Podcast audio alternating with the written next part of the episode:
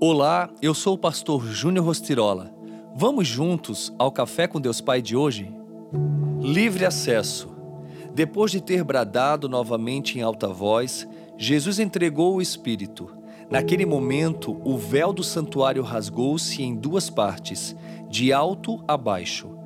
A terra tremeu e as rochas se partiram. Mateus 27, 50, 51.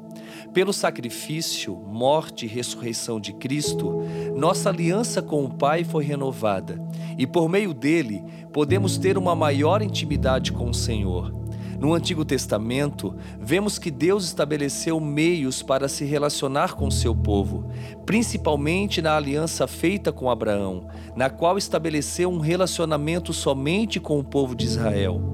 Havia muitos rituais que limitavam esse relacionamento. Por isso, eram poucos, na verdade, aqueles que se relacionavam com o Senhor, de uma forma genuína e mais estreita.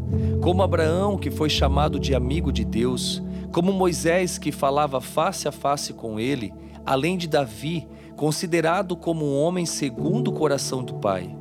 Contudo, essa restrição foi quebrada com a morte de Jesus o acesso ao lugar santíssimo do templo, que era permitido apenas ao sumo sacerdote, passou a ser totalmente restrito por meio do sacrifício de Jesus na cruz do Calvário. Diz a Bíblia que na morte de Jesus, o véu do santuário, ou seja, o templo, foi rasgado de alto a baixo, mostrando que a partir de então poderíamos ter uma conexão direta com Deus Pai.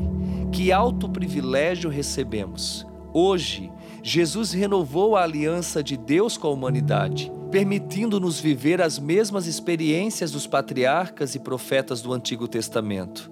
O caminho para o Pai foi pavimentado para nós com o sangue de Cristo, que por amor entregou-se à dor e à morte a fim de que pudéssemos viver em intimidade com o Pai, como verdadeiros filhos. Ei, você é filho de Deus. Não precisa de outro meio para se conectar com Ele. O acesso está livre. Pense nisso. Deus abençoe seu dia.